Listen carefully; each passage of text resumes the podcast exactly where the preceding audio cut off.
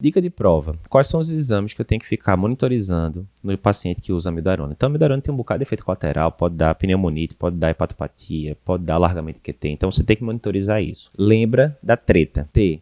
TSH, dosar antes e a cada seis meses. Pode dar hipo e hipertiroidismo. R. Raio-X de tórax e espirometria. Fazer antes e depois anualmente para ver pneumopatia. E eletrocardiograma, fazer toda a consulta para ver se o QT não está ficando muito alargado. T, transaminases, TGO e TGP, fazer antes e a cada seis meses. E A, avaliação do oftalmo, se o paciente reclamar de sintomas visuais, fazer lâmpada de fenda para ver se tem depósito corneano.